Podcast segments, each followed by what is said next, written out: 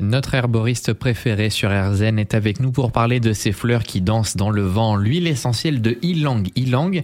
À l'image de cette belle fleur, elle est apaisante.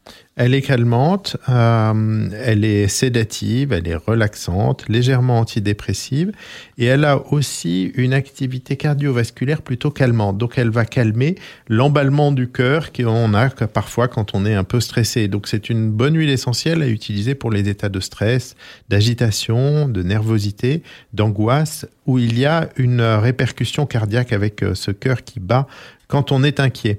Donc on va l'utiliser plutôt en olfaction, en la respirant, ou alors en application cutanée diluée dans une huile végétale, et euh, aussi, pourquoi pas, dans un bain. On peut prendre un bain relaxant avec euh, quelques gouttes d'ylang-ylang que l'on mêlera à un dispersant, puisque les huiles essentielles ne sont pas solubles dans l'eau, ou alors à un savon comme les bains moussants. Alors François, nous allons aborder un sujet qu'on a peu abordé dans les huiles essentielles, c'est un tonique sexuel.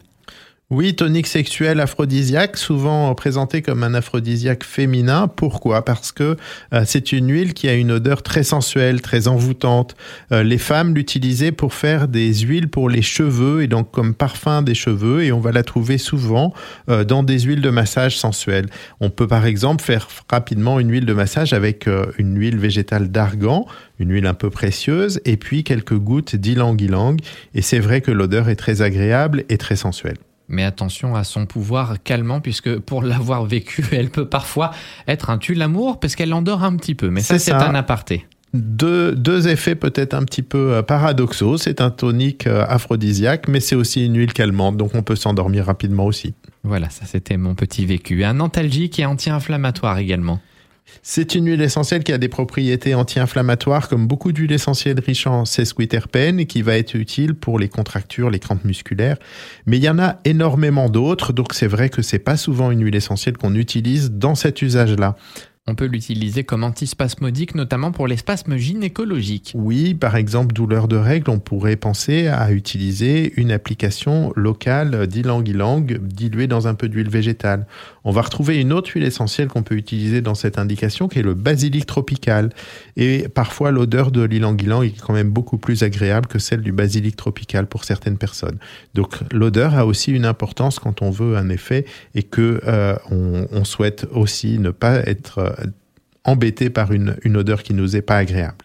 Contre les infections et les parasites, c'est également une bonne alliée. Alors il y a, évidemment des activités anti-infectieuses avec cette huile essentielle, comme avec beaucoup euh, d'huiles essentielles, mais il y en a une euh, que je voudrais souligner qui est une activité contre un parasite, un parasite euh, qui provoque des maladies de peau, la gale. Alors la gale avait mauvaise réputation parce qu'elle était euh, en général attrapée par des, gens qui euh, n'avaient pas beaucoup d'hygiène, mais tout ça est un peu ancien et la gale est une maladie, est un parasite qui est en recrudescence et, même avec une bonne hygiène, on peut attraper la gale. Et il y a beaucoup de, cas de gale et une façon de, de les traiter, c'est très compliqué de se débarrasser de ce parasite parce que souvent eh bien, il y en a euh, dans les, euh, les tissus euh, de la maison, que ce soit les, les, draps de lit ou alors les serviettes de toilette. Et donc, il faut tout désinfecter, tout nettoyer et bien évidemment en mettre sur la peau puisque c'est un parasite qui va vivre sous notre peau.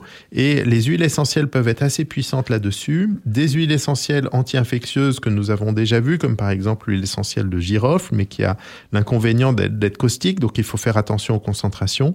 Et l'huile essentielle d'ylang-ylang est intéressante dans des préparations justement pour euh, essayer de lutter contre la gale. Et pour l'utiliser, comme d'habitude, faites-vous encadrer par un professionnel.